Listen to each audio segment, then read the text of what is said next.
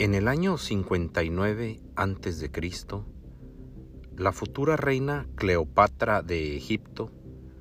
que entonces contaba con 10 años de edad, fue testigo del derrocamiento y exilio de su padre, Ptolomeo XII,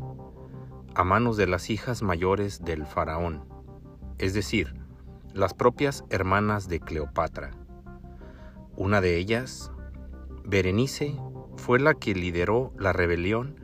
y para asegurarse de ser la única reina sobre Egipto, encarceló a sus hermanas y asesinó a su propio marido. Es posible que fuera una medida necesaria y práctica para reafirmar su gobierno, pero el hecho de que un miembro de una familia real y nada menos que una reina ejerciera en forma tan abierta semejante violencia contra su propia familia, horrorizó a sus súbditos y generó una fuerte oposición. Cuatro años después,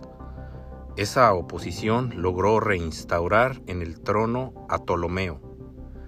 y éste de inmediato hizo decapitar a Berenice y las otras hermanas.